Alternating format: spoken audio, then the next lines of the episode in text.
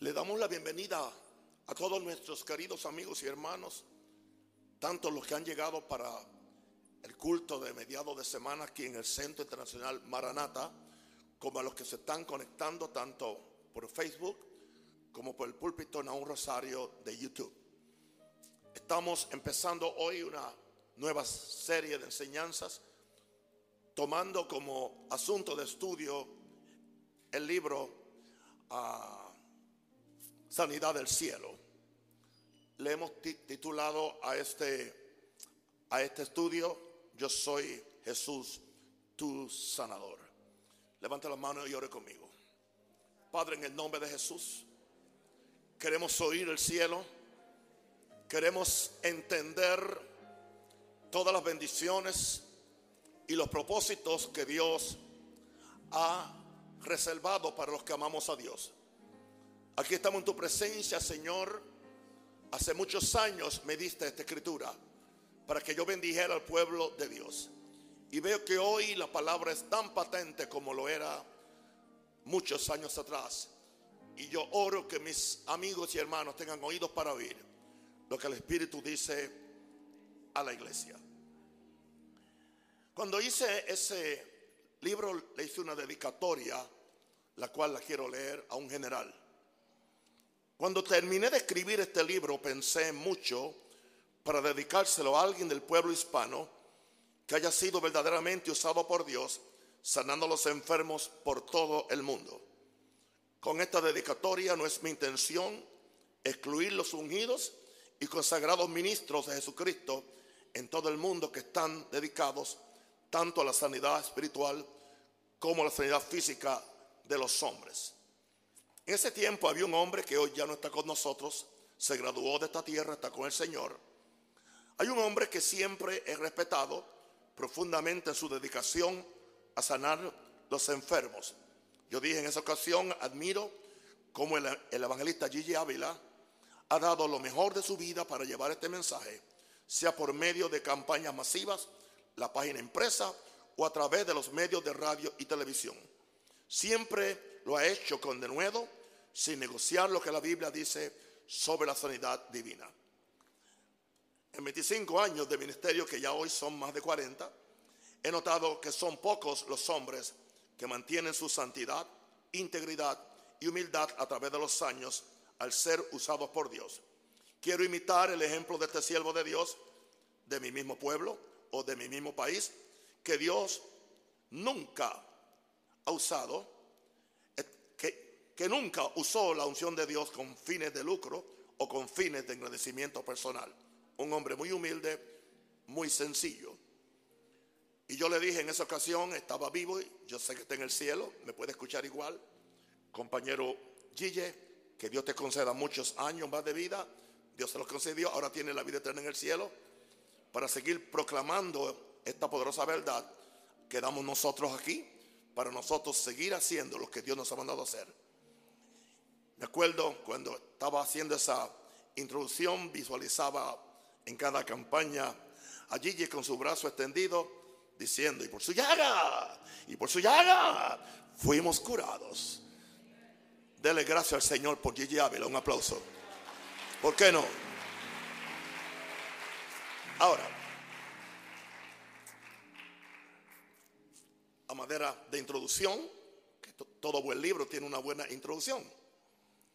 ¿Por qué hay tanta enfermedad en el mundo? Empiezo con una pregunta. Si Dios es un Dios bueno, ¿por qué no sana a todo el mundo de una vez? ¿Por qué hay tantos cristianos enfermos? Si son gente buena y le están sirviendo a Dios con santidad y devoción. Estas son preguntas de peso. Si Jesús me sanó en la cruz, ¿por qué aún sigo sufriendo con esta enfermedad? ¿Por qué tantos evangelistas de sanidad han orado por mí y aún continúo enfermo? Porque algunas iglesias creen y practican el orar por los enfermos y otras no. No solo no lo practican, sino que combaten a aquellas que lo hacen.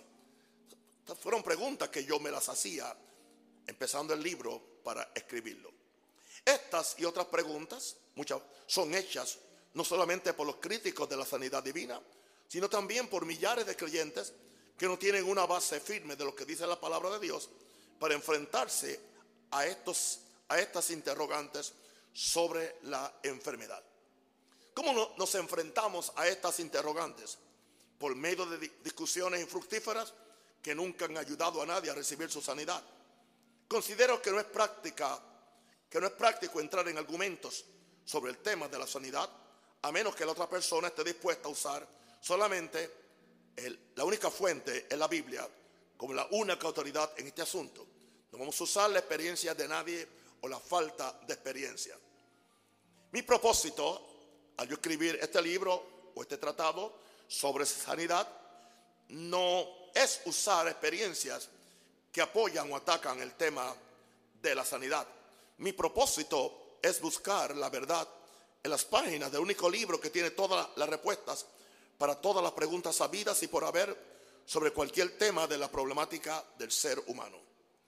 Cuando veo dentro de la iglesia tantas actitudes erróneas sobre la sanidad divina, no tengo otra alternativa que llegar a la conclusión que Satanás ha cegado el entendimiento de millares de creyentes para impedir que ellos reciban los beneficios de la sanidad del cuerpo. Oro a Dios que este libro y ahora estas enseñanzas en vivo puedan ser de ayuda para sacar a otros a tantos de la ignorancia religiosa y traerlos a la, revelación poderosa de la palabra de Dios acerca de la sanidad. Este fue uno de, los libros que escribí con más cuidado. Me tomó un espacio de casi tres años para concluirlo. He tratado de evitar todo sensacionalismo y todo tipo de conjeturas y me dediqué exclusivamente a estudiar lo que la palabra de Dios dice sobre este sobre esta gloriosa verdad de la sanidad divina. Estoy al tanto que una de las razones por las cuales el misterio de, el misterio de sanidad, perdón, el ministerio, debe decir ahí, no misterio, el ministerio de sanidad ha sido tan atacado es por la falta de integridad en oportunistas y charlatanes que han usado esta divina bendición con fines de lucro o con fines de enriquecimiento Ya ustedes saben cuál es mi opinión acerca de esa gente.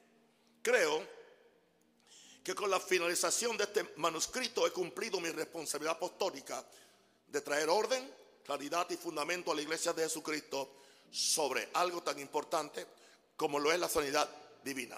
Quiero expresar mi agradecimiento a todos los hombres de Dios que a pesar de la persecución y las malas interpretaciones se mantuvieron firmes enseñando y practicando esta gloriosa gracia de bendición a través de las edades de la iglesia. Puedo pensar en Smith Wigglesworth, puedo pensar ah, en Gigi Ávila, puedo pensar en Lester, Lester puedo pensar en A.A. Allen, puedo pensar en Ora Roberts y cuantos otros más. Aleluya. Algo que siempre me ha mantenido a mí firme en la proclamación de las verdades fundamentales de la Sagrada Escritura es saber que la verdad de Dios siempre prevalece en contra del error y la oposición. Soy un fervoroso creyente de lo que dijo otro apóstol de otra época, porque nada podemos contra la verdad, sino por la verdad. Nunca nos envolvemos en discusiones infructuosas, sino que usamos la Biblia como la única fuente de verdad. Eventualmente la verdad de que Jesús quiere sanar a todos prevalecerá y el Espíritu Santo seguirá levantando hombres y mujeres que seguirán poniendo sus manos sobre los enfermos y sanarán. Gracias, Padre, Señor Jesucristo, siervo de Dios, un Rosario, para la gloria de Dios. Padre, gracias por tu permitirme haber escrito este tomo, este libro, que seguirá siendo de bendición aun cuando por alguna razón ya yo no esté presente en esta tierra. Esta palabra va a seguir yendo a todos los, los lugares. Entramos hoy entonces en la primera lección, el capítulo primero, y el título que tiene es ¿qué anuncio vas a creer? Es muy importante lo que tú crees. Es importante lo que tú oyes. Tú vas a creer lo que tú oyes. Tienes que tener cuidado lo que tú oyes porque a lo que tú oyes se te, se te añade. Tienes que tener cuidado cómo oyes. Porque de acuerdo a cómo tú oyes es que se va a convertir en revelación o simplemente en información. La información no cambia a nadie. La revelación nos, nos cambia. Empiezo con una pregunta, este capítulo. ¿Cuál es la verdad sobre la sanidad divina? ¿La verdad relativa de los hombres o la verdad absoluta de Dios? Todo lo que los hombres pueden decir es relativo. Lo que Dios ha dicho es absoluto. La, diferencia entre algo relativo es cambiante. Algo absoluto es constante. La palabra de, de Dios es absoluta. La única verdad que nos hace libre es la que encontramos en la infalible y eterna palabra de Dios. No vaya a otro sitio. Una vez le preguntaron a Smith Wigglesworth, un, muchacho le dijo, le dijo, hermano, eh, recomiéndeme un libro sobre sanidad divina. Y el viejito le dijo, ¿qué hay de malo con la Biblia? él era así, él era, un plomero, él, era un hombre muy, humilde, muy poderoso por, por, Dios, tan poderoso que, que levantó de los muertos a más de 23 cadáveres. Yeah. Él murió un año después que yo nací. Ok. Todo otro razonamiento humano, por fuerza, tiene que sujetarse a lo que Dios ha establecido en las sagradas escrituras. Por eso Jesús nos dijo, si vosotros permaneciereis en mi palabra, seréis verdaderamente mis discípulos y conoceréis la verdad. Y la verdad os hará libre. Usted tiene hoy que estar, sí, sí, hoy es un tiempo cuando usted tiene que estar alerta a lo que usted oye, a lo que usted ve, a lo que, porque hay tanta informática equivocada, hay tanta cosa que no es, se llama palabra de Dios, pero no aguanta, el, entiende, un examen eh, eh, intenso acerca de lo que están diciendo. Vamos a permanecer en la palabra. Así seremos verdaderos discípulos de Jesús y conoceremos la verdad. Y la verdad nos hará libre en cualquier tema. Hoy estamos en la sanidad divina, que ha sido una de las doctrinas más controversiales en la iglesia a través de los años. Es una tragedia que Satanás ha tenido tanto éxito en confundir a un gran segmento del cristianismo acerca de una de las gloriosas bendiciones que Dios ha provisto para la raza humana. Es tan importante que Jesucristo compró nuestra sanidad a precio de su muerte en la cruz del Calvario. Por lo tanto, sería de esperarse que toda iglesia y cada predicador que dice que cree en la inspiración total de las escrituras aceptara lo que dice la Biblia sobre esta gloriosa verdad. ¿Por qué esto no es así? Me he preguntado muchas veces, ¿por qué algo que tiene el solo propósito de bendecir y ayudar a los hombres es atacado en ciertos sectores, ridiculizado en otros y aún ignorado por muchos como un asunto secundario o superficial? El enemigo número uno de la sanidad no es tanto el diablo, sino la tradición religiosa que ha pasado de generación en generación. Y usted ha oído mucha de ella. No hay tradición más difícil de, de cambiar que aquella que ha nacido en el seno de la religión organizada.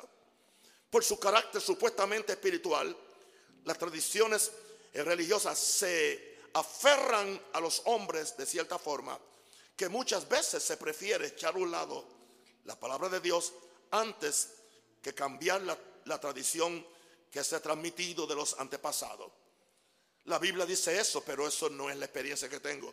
La Biblia dice eso, pero eso no fue lo que yo aprendí en la iglesia o aprendí en mi tradición religiosa. Puede ser tradición evangélica, pentecostal o católica o sin denominación. Sigue siendo religión. Ahora, vamos entonces hoy, es uno de los, eh, de los capítulos que eh, es menos inspirado en el sentido de que no está hablando de sanidad, estamos confrontando la tradición que complica el tema de la sanidad para poder después escribir entonces el libro. Porque Marcos 7, 8 nos dice, palabras de nuestro Señor, porque dejando el mandamiento de Dios, os, os aferráis a los mandamientos de los hombres. Siempre que dejamos los mandamientos de Dios, la gente se agarre de algo, y en este caso los mandamientos de, de los hombres. Ahora, una de las tradiciones más difíciles de sacar de la mente de millares de cristianos es aquella que por siglos y siglos ha mantenido a la iglesia en ignorancia sobre el verdadero carácter de la enfermedad. Hablemos de la enfermedad. Aún hoy en día es muy común escuchar sermones que glorifican la enfermedad como si la misma fuera una bendición de Dios. En otros casos, se habla de la enfermedad como un instrumento santificador y purificador de Dios. Dios nos enferma o lo permite para santificarnos, para purificarnos. No sé si usted ha oído eso o una versión parecida. Ahora, antes de yo poder convencer a la gente sobre la, la realidad de la sanidad, tengo que destruir toda altivez y razonamiento que se levanta contra el conocimiento de Dios. Porque no hay, no hay duda que Satanás ha logrado levantar en las mentes de tantos cristianos tantos razonamientos que le impiden recibir su sanidad. Antes de poder edificar un edificio, es necesario destruir toda estructura vieja que esté ocupando ese lugar. Es una pena que los ministros que creemos que la voluntad de Dios sanar tengamos que gastar tanto tiempo combatiendo las tradiciones de los hombres antes de poder orar por la sanidad de los enfermos, porque queremos que la gente tenga el corazón abierto, porque Dios quiere sanar a su pueblo. Aleluya, Jesús no murió en vano, por su llaga fuimos curados. Ahora, eh, estoy seguro que la mayor parte de los de mis lectores o ahora de mis oyentes están al tanto de la gama de ideas equivocadas que hay en el cristianismo sobre el tema de este libro. Lo que más me, me duele es que la mayoría de, esas ideas no han surgido en el mundo secular, sino que han sido auspiciadas y enseñadas por maestros y teólogos quienes supuestamente dicen que creen en la infalibilidad de las escrituras. La palabra infalibilidad es que fiel, que no puede ser cambiada. No es mi intención, no es mi intención ser diplomático, como nunca lo soy. Es un asunto que para muchos es cuestión de vida o muerte. Cuando se llega a la palabra de Dios, no soy diplomático, soy absoluto. Estamos tratando con una verdad que es de suma importancia para la iglesia, es de suma importancia para mí. Es de suma importancia para mi esposa que está bregando con una situación. Será de suma importancia para usted cuando tenga que enfrentarse a un demonio de enfermedad. No podemos permitir que las enseñanzas y los mandamientos de los hombres mantengan a las multitudes en ignorancia sobre muchas de las provisiones que Dios ha hecho para bendecir a sus hijos. ¿Alguien quiere ser bendecido? Dígame entonces. Ahora, al fin de cuentas, cada creyente tiene que hacer una decisión sobre qué anuncio va a creer, el anuncio de los hombres o el anuncio de Dios.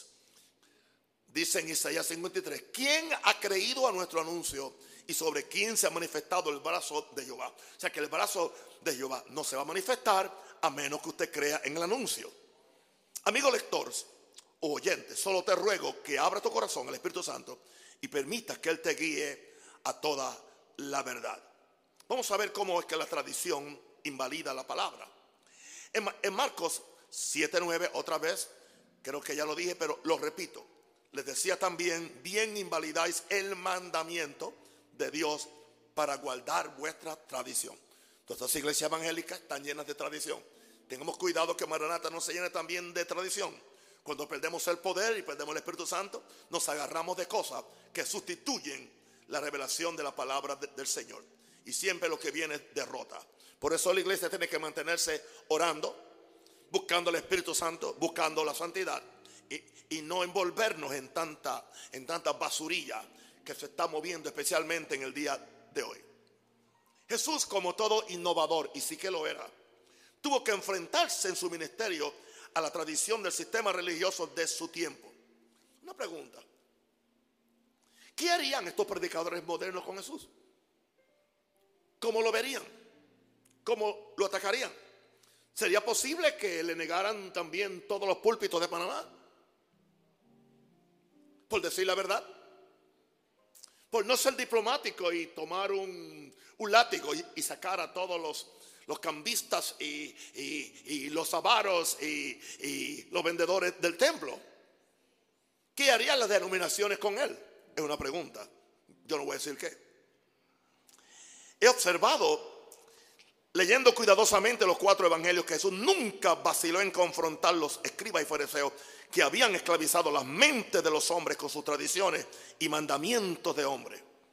Por eso no debemos tener temor a confrontar el mismo espíritu fariseo que impide que los hombres reciban hoy todas las bendiciones que Dios ha provisto para ellos.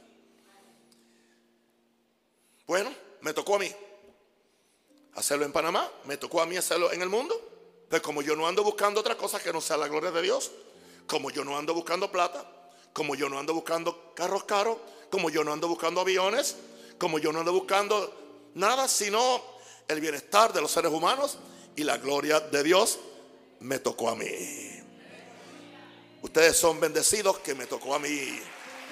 Y si me tocó a mí, le tocó a ustedes. Eso los pone a orar por mí mucho. Ahora, la acusación que Jesús le hizo a los fariseos no fue algo simple. Jesús los acusó de ser responsables de invalidar la palabra de Dios. Es como si yo hoy me parara aquí y yo acusara así a, a grupos cristianos. Yo no lo he hecho nunca. Pero entonces Jesús los hizo responsables que invalidaban la palabra de Dios. Y eran los meros meros. Por medio de la tradición que habían transmitido a través de los años. Una tradición siempre tiene una semilla de verdad. Pero ¿qué sucede? Como los que la predican o la enseñan no son santos, sino buscan a Dios, llega un momento que esa verdad se va estirando y se convierte en otra cosa. Pero como es dicha por gente que tienen grandes títulos, o es creída. Y, ya, y no solamente eso, que la tradición le da una seguridad especialmente a la gente que no ora. Porque ella se convierte como en un cuerpo de algo que te da la seguridad. Ahora, estos, son, estos fariseos habían esclavizado las mentes de los hombres con sus tradiciones y mandamientos de hombre. Por eso, no debemos tener temor a confrontar el mismo espíritu fariseo que impide que los hombres reciban hoy todas las bendiciones que Dios ha provisto para ellos. La acusación que Jesús le hizo a los fariseos no fue algo simple. Jesús los acusó de ser responsables de invalidar la palabra de Dios por medio de la tradición que habían transmitido a través de los años. Ya llevaba tiempo. No hay lugar a dudas que los maestros del tiempo de Jesús estaban sinceramente convencidos que lo que enseñaban era la doctrina de Dios.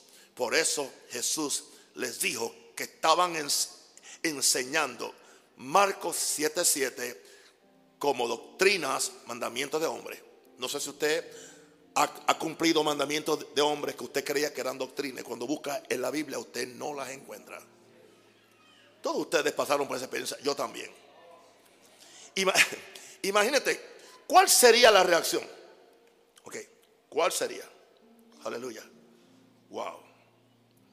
La reacción de los escribas y fariseos cuando Jesús los confrontó de esta manera.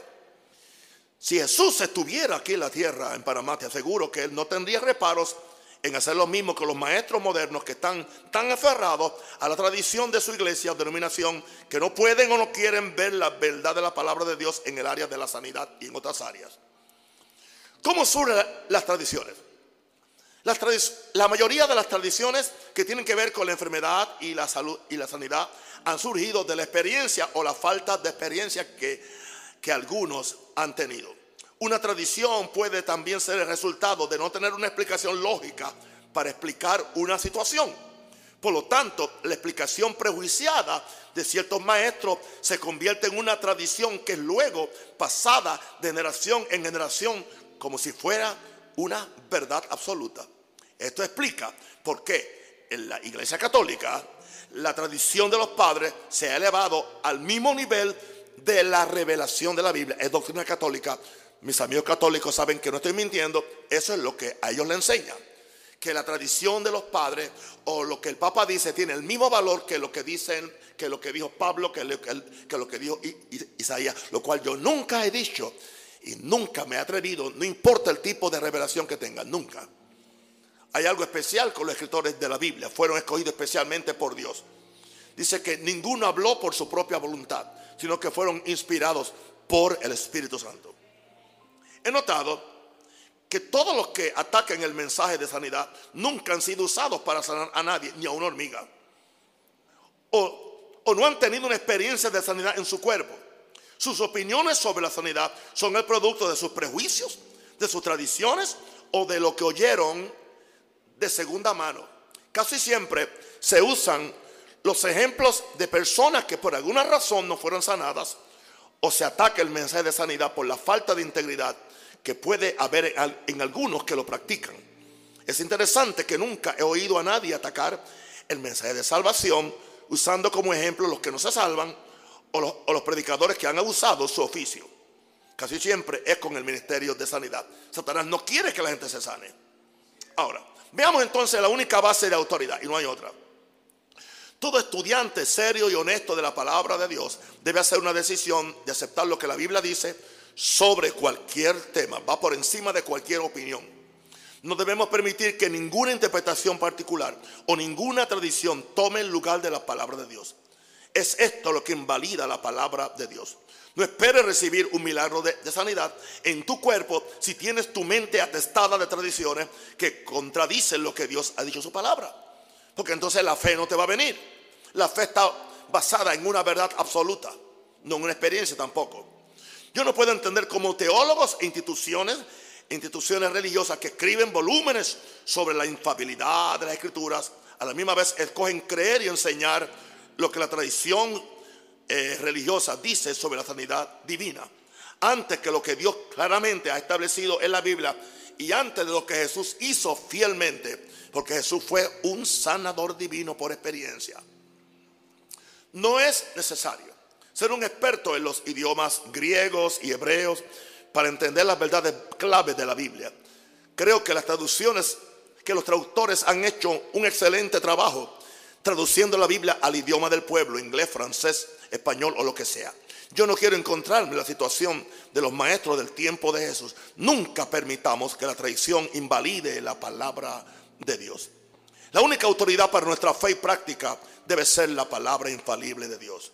No debe ser la opinión prejuiciada de un individuo, ni aún la experiencia que contradice la palabra de Dios. Equivale a deshonestidad intelectual y teológica. Decir, por un lado, que creemos las escrituras de tapa a tapa y luego llegar a negar y atacar ciertas doctrinas básicas de la Biblia, como lo son la sanidad divina y los dones del Espíritu. Casi siempre los que atacan uno atacan, atacan la otra doctrina. Aún en mi propia experiencia me he dado cuenta que antes de poder recibir las bendiciones de Dios, tuve que hacer una decisión de echar al cesto de la basura toda tradición que contradice la Biblia. Yo he decidido creer la palabra de Dios, aun cuando haya situaciones o experiencias que lo contradigan. No importa lo que alguien me diga sobre mi situación, yo quiero saber qué es lo que Dios dice. Si alguien no quiere creer, ese es su problema. Dios siempre seguirá siendo fiel. He decidido asumir la posición de Pablo. Un ejemplo, si alguien me dice, aleluya, que yo tengo que morirme a los 70 años porque no soy de los más robustos, por eso no puedo morirme de a los 80, yo le digo mentiroso. Porque eso no es lo que la Biblia dice. Porque el mismo que dijo eso duró 120 años.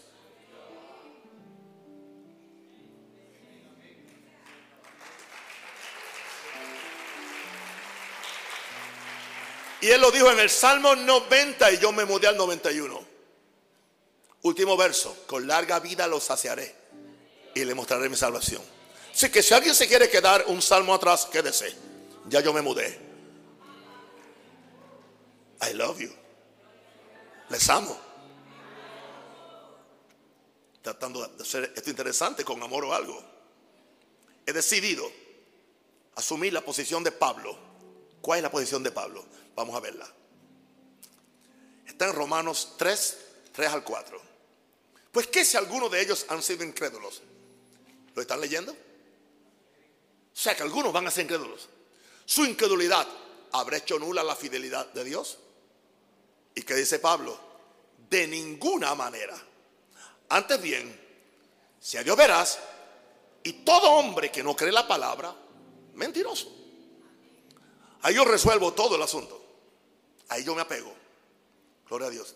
Me acuerdo que una vez había una campaña muy poderosa en, en Chicago y yo era uno de los pastores muy jovencito y la campaña era con el, con, el, evangelista Morris Cerulo y, y, él nos llevó a los pastores detrás, nos quería hablar antes que empezara a predicar. Y una de las cosas que no puedo olvidar fue cuando él nos citó Romanos 3, 3 al 4 y nos dijo, aprendan esto ustedes cuando ustedes van a sanar a los enfermos, cuando van a hacer la voluntad de, Dios, no le presten atención a los que son incrédulos. Porque dentro de la congregación habrá gente incrédula, aunque se llaman cristianos. Escuchen lo que dijo Pablo y él nos citó Romanos 3, 3 al 4. Su incredulidad habrá hecho nula la fidelidad. En otras palabras, no sujete su fe a lo que otro crea o no crea. venga usted la, y venga usted la autoridad de la palabra, porque de, de ninguna manera, antes bien sea Dios verá, créale a Dios y que todo hombre sea mentiroso y manténgase en esa posición. Esto es lo que yo hago y es lo que yo voy a hacer. Por lo tanto, yo creo que en esta iglesia habrá un avivamiento. Yo creo que los enfermos están siendo sanados. Yo creo que los demonios están siendo confrontados. Yo creo que la gloria de Dios se va a revelar. Yo creo que vamos a aprender a orar aún más efectivo que lo que estamos orando ahora. Alguien déle un aplauso a Jesús por la palabra.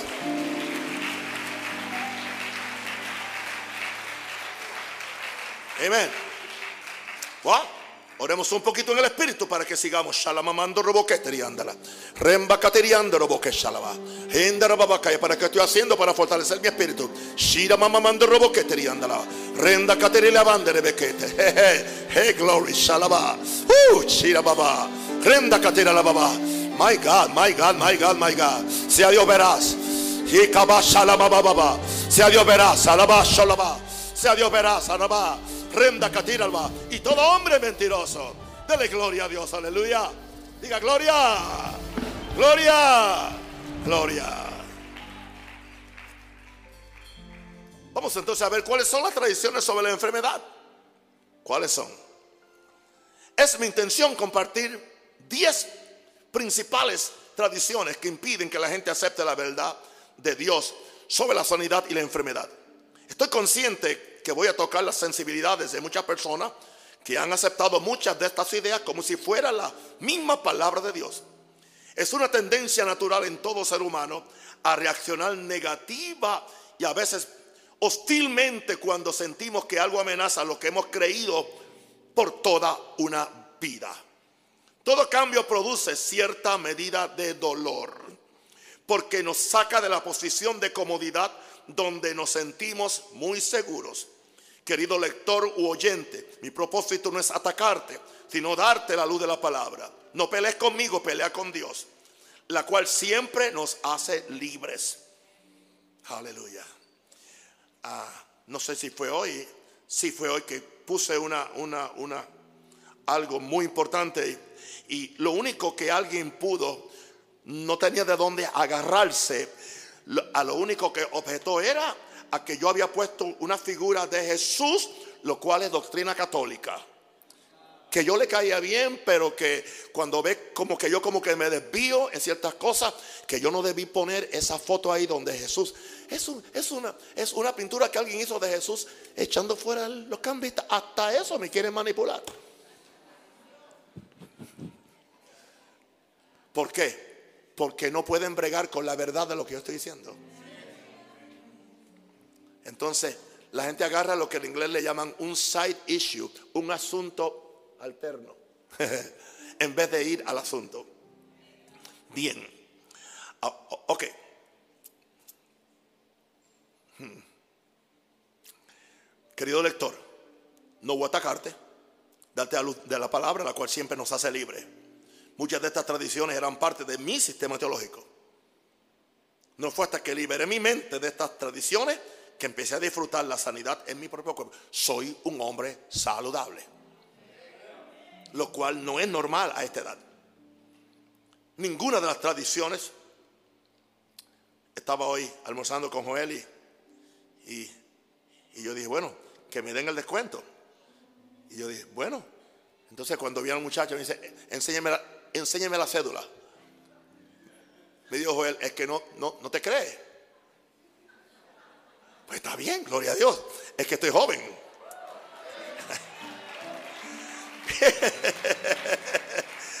oh, gloria a Dios.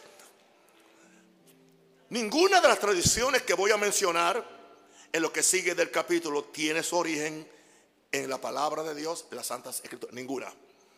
Aún aquellas que aparentemente han surgido de las Escrituras, cuando las examinamos meticulosamente, nos damos cuenta que son el resultado de la ignorancia de lo que en sí la Biblia dice. Mire, yo creo que usted entiende esto y no crea que soy yoísta o egoísta en mí. Pero usted, conmigo también usted puede ah, mejorar su vocabulario, hacerlo un poquito más amplio. y que no siga hablando ba, ba, ba, ba. Y no esté hablando de hablar lengua, sino de hablar castellano.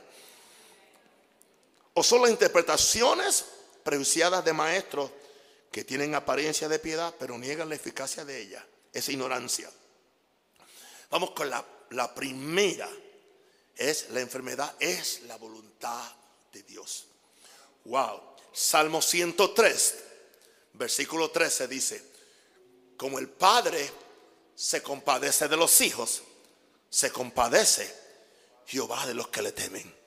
Si Él es padre y yo soy hijo, Él no me quiere enfermo. Yo nunca quise tener a mis cuatro hijos enfermos y tampoco a mis nietos.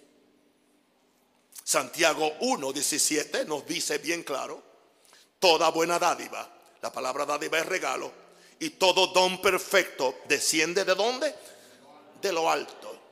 Es bueno y es perfecto. Viene del Padre de, las luces, en el cual no hay mudanza o, o sombra de variación. Una de las principales revelaciones de la Biblia es que Dios es un Dios de amor y misericordia. Si entendemos bien esta parte del carácter de Dios, no podemos imaginarnos un Dios que se complazca en poder en poner enfermedad en sus hijos. En primer lugar, Dios no es el autor de enfermedad. Él no tiene enfermedad para dar, porque Él es el autor de la vida. Dios no puede dar lo que Él no tiene. Podemos definir la enfermedad como el principio del proceso de muerte. Dios es la vida absoluta y en Él no cabe el proceso destructor de la enfermedad. La enseñanza de que la enfermedad sea de alguna forma u otra la voluntad de Dios contradice la esencia del carácter de Dios. La Biblia llama a Dios el Padre de las luces, quien se complace en bendecir a sus hijos dándoles buenas cosas y dones perfectos. Ahora, si observamos con detenimiento el estrago que la enfermedad causa en la raza humana, tenemos por obligación que concluir que algo tan dañino y destructor como lo es la enfermedad no puede venir de un padre bueno. La bondad de Dios es tan perfecta que la Biblia dice que en Él no existe ni una sombra de variación. Cuando yo entendí la gloriosa revelación que Dios es un Padre compasivo, no pude ya más aceptar que fuera su voluntad poner enfermedad en sus hijos. ¿Qué padre humano disfruta ver a sus hijos sufriendo un cáncer que le consume sus pulmones y que le corta la vida antes de llegar a la mitad de sus días? Todavía recuerdo cómo yo sufría cuando tuve que pasar noches enteras luchando en contra de la enfermedad de mis niños. Hubiera preferido estar yo enfermo antes que ellos. Así es que y los padres, lo que hemos recibido, empalidece en relación con el tipo de padre que Dios es. Dios es el Padre perfecto, el Padre divino. Él es el amor absoluto, la misericordia eterna. Me acuerdo que una de las frases del evangelista uh, Ora Roberts era, Dios es un Dios bueno, el diablo es un diablo malo. Eso él lo repetía.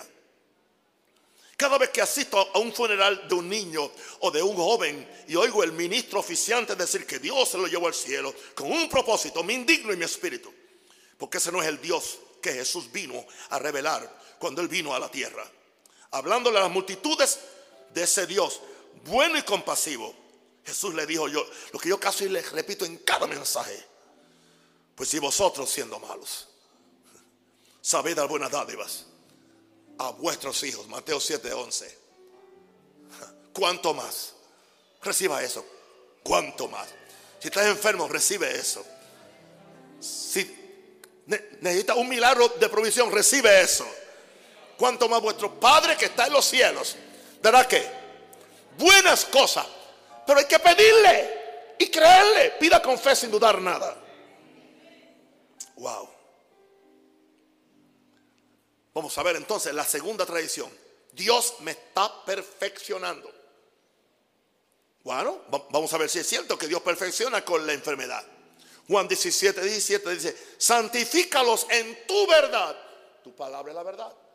Dios nos santifica con la palabra, no con la enfermedad. No hay un verso en la Biblia que nos diga que el creyente es perfeccionado en su caminar cristiano por medio de la enfermedad o el sufrimiento. La perfección del creyente viene en dos formas. Primero, cuando éste deja que la vida de Jesús tome total control de todo su ser. Ahí empieza. Y segundo, cuando el creyente permite que el Espíritu Santo implante la simiente de la palabra en su corazón. Podemos decir que hay tres ingredientes fundamentales para la perfección del creyente. Número uno, la vida de resurrección de Jesús. Número dos, el Espíritu Santo. Y número tres, la palabra. Esas son las únicas tres cosas que nos perfeccionan. Cristo en nosotros, la esperanza de gloria. El Espíritu Santo que nos ayuda y la palabra que nos da fe. ¿Está claro?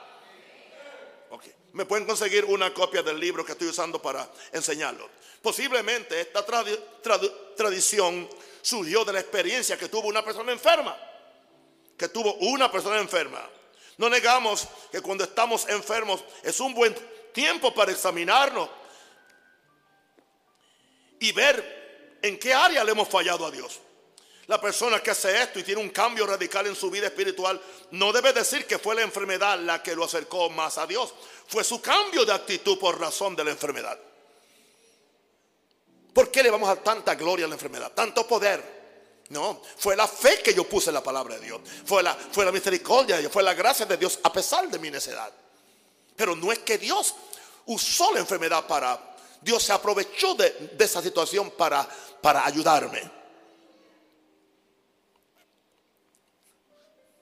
Recuerden algo. Yo de aquí veo a todo el mundo. Sé exactamente quién recibe y quién no recibe. Que no tenga que enterrarlo antes de tiempo. Porque usted no quiso oír la palabra de Dios. A veces oímos personas decir que Dios le enseñó algo cuando estaban enfermos. Sí, posiblemente esa era la única oportunidad que Dios tenía para que se aquietaran. Para captar su atención. Pero Dios no lo inició. No si estas mismas personas le hubieran prestado atención a la palabra de Dios, en primer lugar, quizás no estuvieran enfermas. Envió su palabra y los sanó y los libró de su ruina. Claro, como Dios es un Dios bueno, Él no va a desaprovechar ninguna oportunidad para enseñarnos y ayudarnos en nuestro camino cristiano. Él se va a aprovechar de todas. Pero, lo digo absolutamente, la enfermedad por sí sola no tiene ningún poder redentor. ¿Cuántos creyentes enfermos están llenos de amargura hacia Dios y hacia todo el mundo por su condición? La idea de que la enfermedad nos santifica o perfecciona no tiene sus orígenes en la fe cristiana, tiene su origen en la, en la cultura griega que entró a la iglesia después del siglo III, sino en las religiones paganas que presentan a un Dios que nos hace sufrir para así ser perfeccionado y poder agradarle. Esta no es la religión cristiana, esta no es la fe cristiana. ¿Aceptarás la palabra de Dios o la tradición de los hombres? Tú escoges. Yo acepto la palabra de Dios. ¿Estamos claros hasta ahora? Vamos entonces a la tercera tradición. Y es una pregunta, pero no es normal enfermarse. Es una mentira inspirada en el mismo infierno el que convence a los hombres que es normal enfermarse porque somos seres humanos. La verdad del caso es que el hombre no fue creado por Dios para enfermarse. Es de lo primero que tú tienes que convencerte para que puedas vivir sin enfermedad o vencer la enfermedad cuando viene. Solo con la aparición del pecado fue que entró la enfermedad a este mundo. Cuando no había pecado, no había enfermedad. Y muchas veces, cuando no hay pecado en ti, tampoco entra la enfermedad. No deis lugar al diablo desde el punto de vista de Dios y su propósito para el hombre. Lo normal es estar sano y disfrutar de una vida larga. Adán no padecía de cáncer y Eva no tenía problemas con sus ovarios. El cuerpo de ambos funcionaba perfectamente bien como consecuencia de la vida de Dios que habían recibido. Esta vida era tan poderosa, escuche esto, esto es importante. Esta vida de Dios era tan poderosa en Adán que sostuvo a Adán por 930 años antes de morir y esto sucedió aún después que pecó contra Dios. Aún después que pecó contra Dios, esa vida lo mantuvo sano, lo mantuvo vivo por 930 años. La enfermedad es una anomalía en el cuerpo humano, porque el cuerpo humano no fue creado ni para morir ni para enfermarse. Debemos ver la enfermedad como nuestra enemiga y debemos resistirla con toda la fuerza de nuestro ser. La Biblia dice que como el hombre piensa en su corazón, así es él. Si pensamos que es normal enfermarnos, nos resignaremos a sufrir las consecuencias de la enfermedad. Por mi parte, yo no acepto que sea normal tener ni un catarro. No me importan cuántas explicaciones científicas y médicas me den para convencerme de la necesidad de un catarro de cada cierto tiempo. Yo no lo acepto como algo normal. Yo no he dicho que no me atacan. Lo normal es disfrutar de la misma salud que disfrutaba Adán y Eva en el Edén. Sé que esta declaración es controversial como muchas que yo hago, pero la hago como resultado de mi experiencia vital. Y no soy un niño de 15 años, soy un joven de 76. Porque no voy a decir viejo, porque yo me renuevo todas las mañanas. Aleluya. Y me cae lo, que le llama la, Biblia. Dice, tú tienes el rocío de la juventud. Lee ese salmo. Y, el rocío siempre cae por la mañana. Así que no vaya a buscarlo ahora por la noche, que es muy tarde. Levántase temprano mañana para que le caiga. Hey, glory.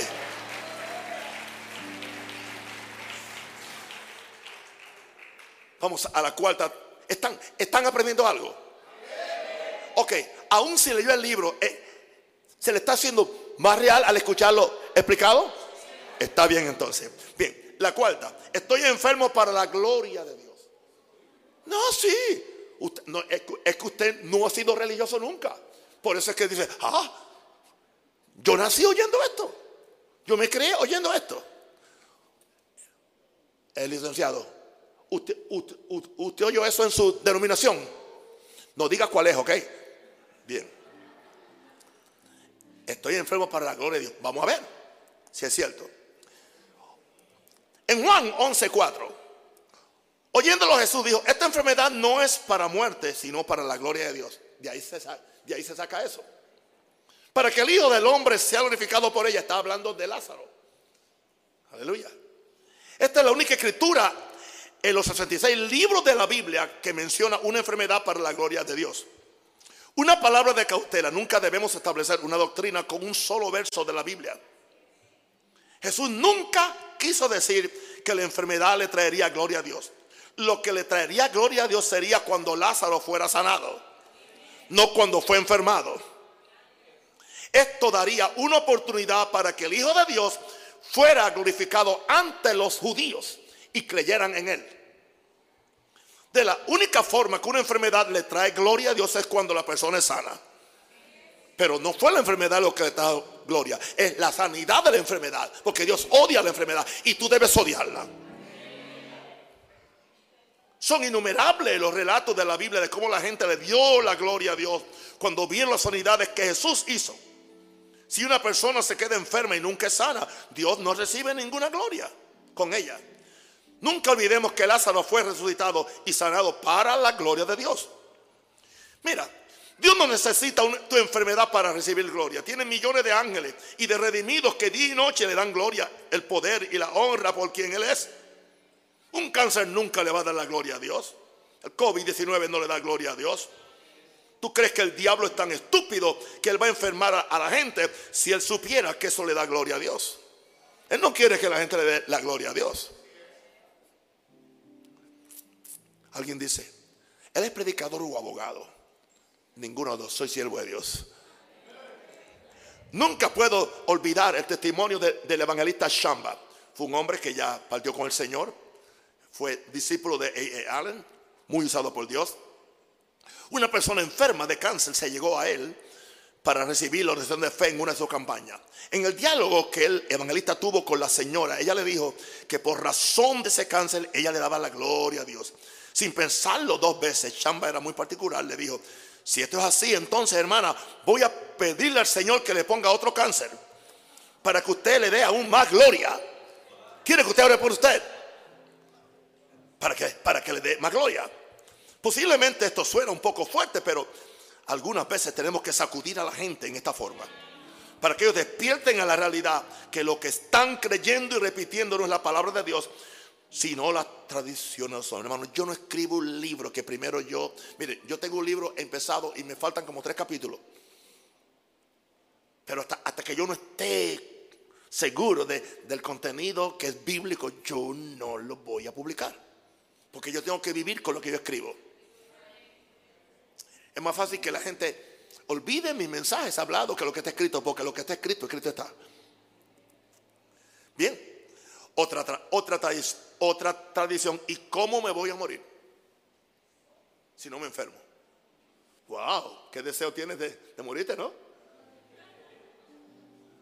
Vamos a ver lo que dice Job 5.26. ¿Estás listo? Job 5.26 dice, vendrá en la vejez a la sepultura como la gavilla de trigo que se recoge en su tiempo. Ese es el plan bíblico. Esta pregunta es un poco chistosa o graciosa, pero hay personas que defienden a capa y espada su derecho a enfermarse, porque creen que esa es la única forma de una persona morirse. Sé de alguien que le dijo una vez a un compañero predicador mío que yo estaba enseñando falsa doctrina, nada nuevo.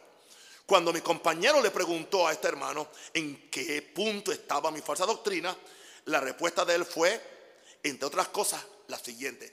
Aún enseña que uno nunca debe enfermarse. Mi amigo le dijo, ¿qué hay de malo en eso? Eso es una tremenda bendición de Dios. Y él, él era un compañero en el ministerio. Enseguida, enseguida la otra persona le dijo, si eso es así, ¿cómo uno se va a morir? ¿Se quiere morir? Es curioso que hay creyentes que están más interesados en saber cómo morir que en cómo vivir. Estas palabras son el resultado de una tradición que dice que de algo tiene uno que morir. Lo interesante del caso es que la Biblia dice que el justo vendrá a la sepultura en la vejez. Ya se lo leí. Démelo leérselo en la otra versión. La otra versión es, la NTV dice que llegarás a la tumba de edad avanzada como una gavilla de grano cosechada a su debido tiempo.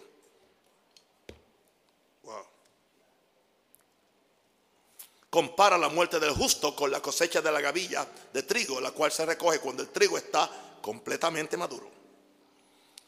Yo creo que de acuerdo a tu fe te será hecho. Si tú crees que tienes que estar enfermo para poder salir del cuerpo, es muy probable que esa sea tu experiencia. Dios te bendiga. Yo escojo creer que si Cristo no viene antes, cumpliré la plenitud de mis días y en el momento determinado entregaré mi espíritu leí hace como dos horas atrás, vi, vi, a, vi a Jacob profetizándole a sus doce hijos. Y después que profetizó, dice, se acostó en la cama, estiró los pies y dice, y se encontró con los suyos. Murió. Así, le profetizó a los doce hijos. Y después se acostó en la cama y se murió. Creo que tenía 147 años, más o menos. Ahora, Creo que esto le da más gloria a Dios que morir en otra forma. Ahora, la Biblia y la historia dan testimonio de los muchos hombres de Dios que, que se despidieron de esta tierra en esta forma. Ejemplos de ellos son Jacob, aleluya, Jacob, que duró 147 años, Moisés, que duró 120 años, David, Smith Wigglesworth, Kenyon, George Muller y otros. Algunos predicaron y profetizaron antes de morirse. ¿No te suena esto excitante? Me tomé el trabajo de buscar algunos nombres a ver a qué edad murieron. Oral Roberts murió a los 91 años. John Guichot murió el año pasado a los 85. Gigi Ávila murió a los 87. Smith Wigglesworth murió a los 88. E.W. Kenyon a los 81. Kenneth Hagan a los 86. Lester Lester, Sombral al 83, Morris Ceruro al 88. Vi un común denominador y es que el número 8 es peligroso.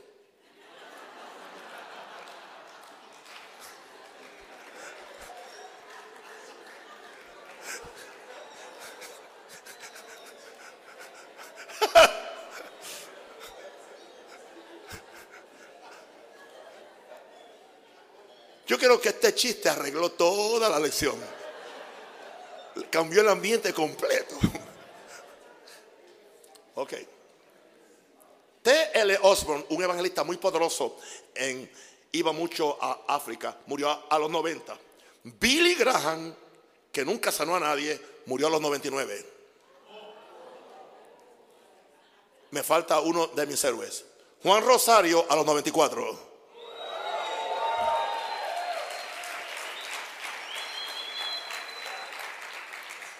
Así que yo voy a andar con mucho cuidado cuando entre a los 80. Sí, porque entonces, ¿qué es lo que te dice tu mente? Si estos hombres de Dios, tan usados por Dios, los que oraban y los que ayunaban murieron, tú no eres tan santo como ellos, así que tú tienes que conformarte quizás a los 81. Nada de eso.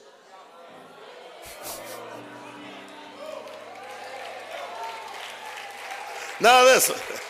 Ok. Bien. Ahora, la secta. La, secta eh, eh, eh, tradición. Este es fuerte. No siempre es la voluntad de Dios sanar. Salmo 103.3, por favor. Si una cosa es cierta, la otra es cierta. Si una cosa es falsa, la otra es falsa. Son dos cosas y están conectadas. Él es quien perdona todas.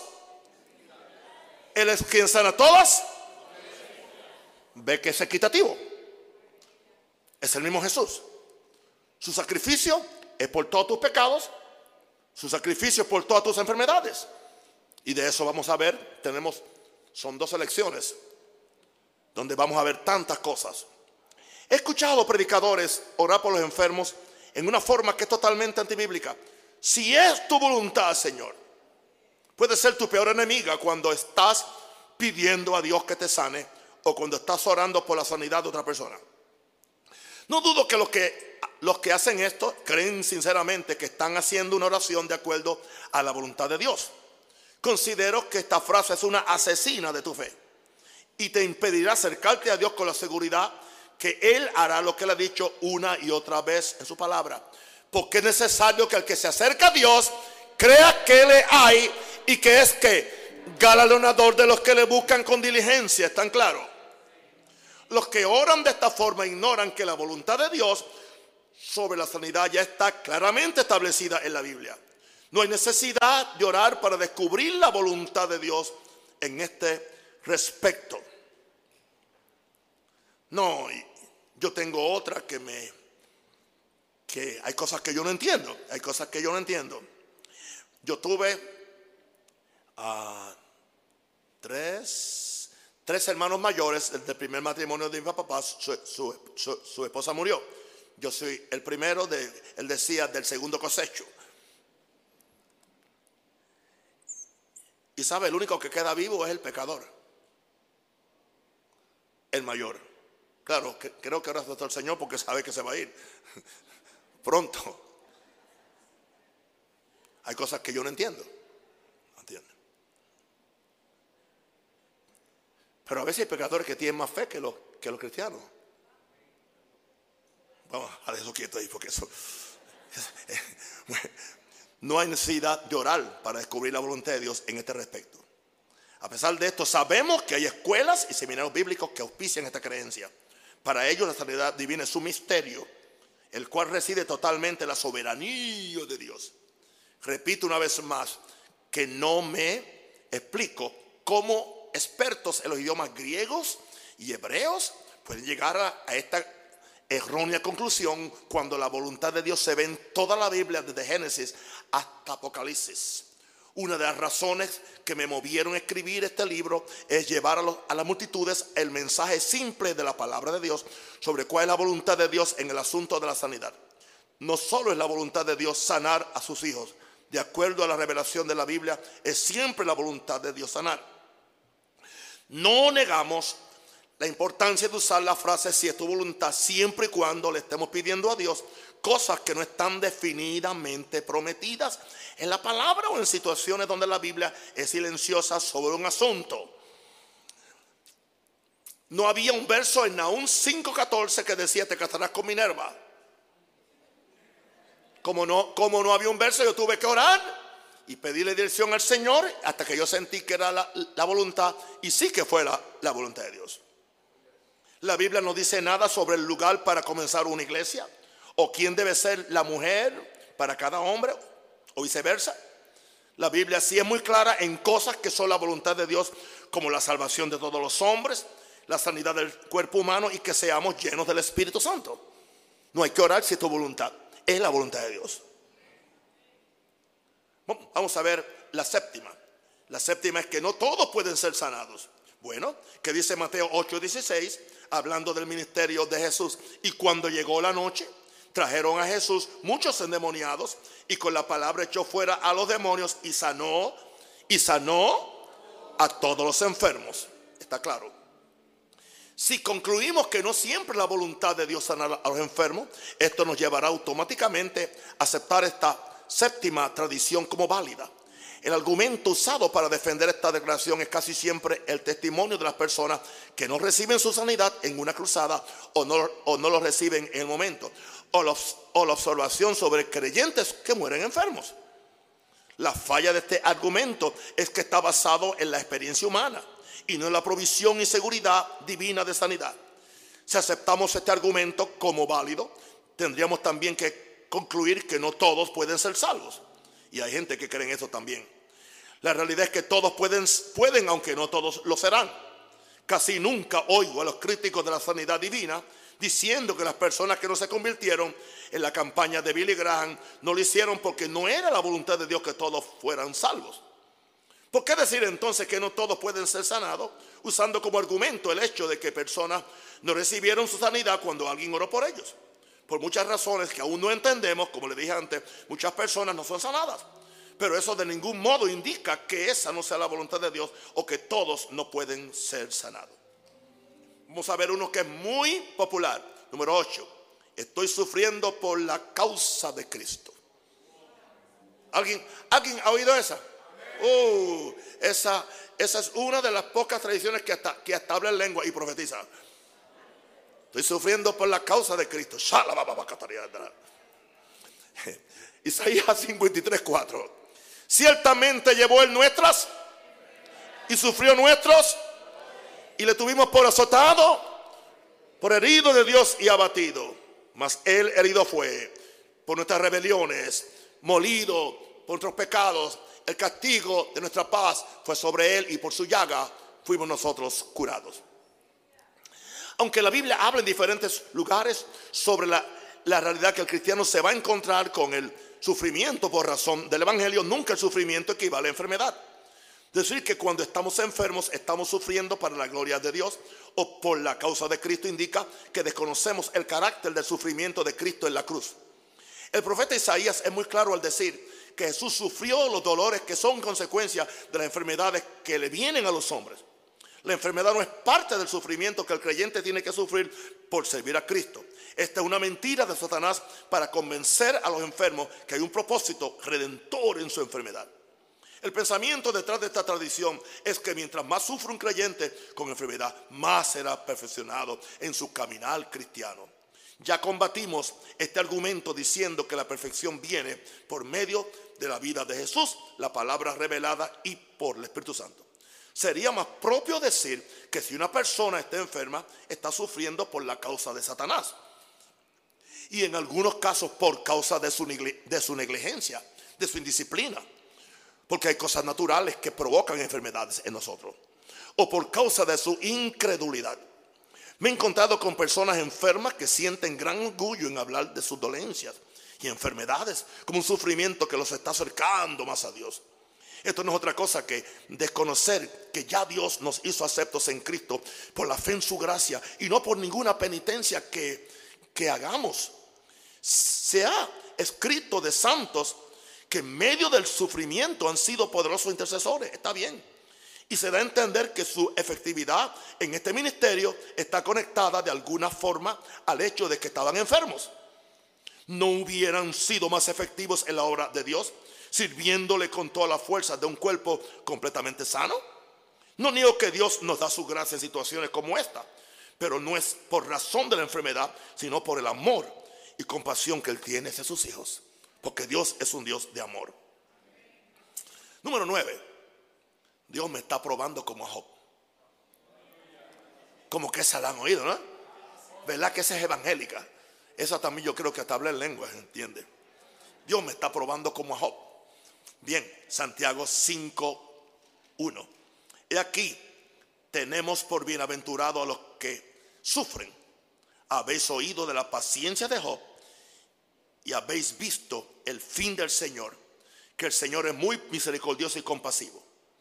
La enfermedad que afligió a Job ha sido usada como una excusa para decir que Dios prueba a sus hijos con enfermedades. Me acuerdo que desde muy pequeño oía a hermanos de la iglesia en la cual me crié, y era la de papá por cierto, decir que estaban enfermos porque estaban pasando la prueba de Job. En este caso es un poco difícil convencer a esa gente de la necesidad de reprender la enfermedad. Si pensamos en primer lugar que algo viene de Dios con un propósito misterioso, como se dice algunas veces, ¿cómo atreverse uno a orar en contra de aquello que Dios está enviando? Nunca es para mi perfección. Aunque esto, esto sería material para un libro aparte, quiero tomar la oportunidad para esclarecer algunas interpretaciones tradicionales sobre el caso de Job.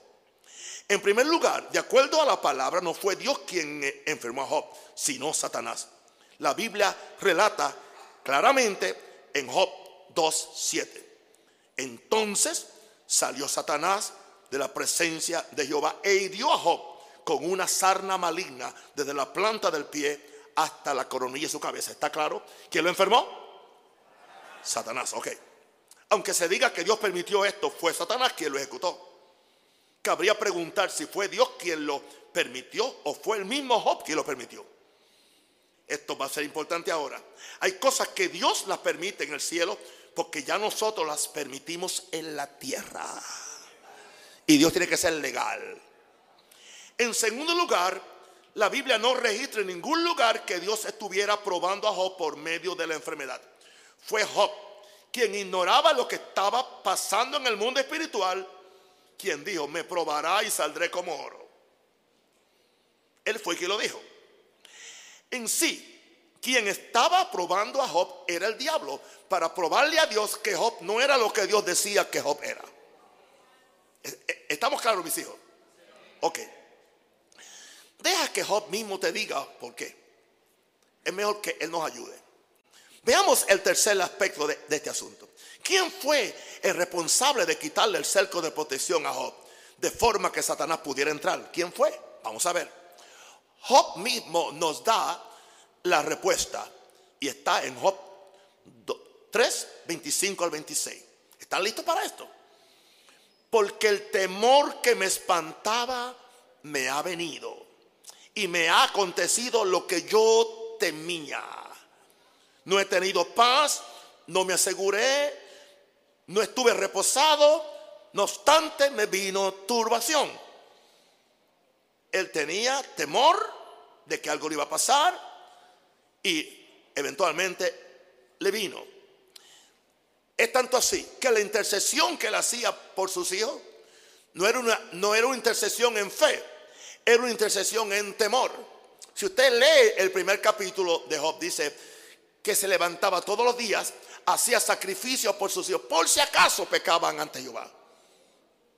En vez de orar por su salvación, estaba ya haciendo el sacrificio por si pecaban. Fue el temor en Job lo que abrió un portillo en su cerco, por donde entró la serpiente antigua. No lo tengo ahí, pero Eclesiastés 10:11 dice que el que abre cerco o el que abre portillo le morderá a la serpiente. No podemos usar la aflicción de Job como la vara de, medir para decir que Dios envía enfermedad para probar a sus hijos. Tengo un problema con los que usan este argumento para defender su enfermedad. A ellos siempre les digo lo, lo siguiente, aun si fuera Dios quien te está enviando esa enfermedad, ¿crees que tú eres tan perfecto, recto y temeroso como Job para merecerte esta prueba? Porque él dice que era perfecto. O sea, tú, tú tienes que estar en su nivel para merecerte esa prueba. Además le añado, recuerda que la enfermedad de Job no duró más de nueve meses y al fin fue sanado por Dios. Y su postrer estado fue mejor que el primero. No murió enfermo. Nadie que crea que su enfermedad es la aflicción de Job debe morir como consecuencia de la misma. La palabra registra que Job murió viejo sano, rico y lleno de días, lleno de hijos y de nietos. Aleluya, sí voy a morir yo, gloria a Dios. Viejo, sano, rico y lleno de días y lleno de nietos, lleno de bisnietos. Alguien diga aleluya.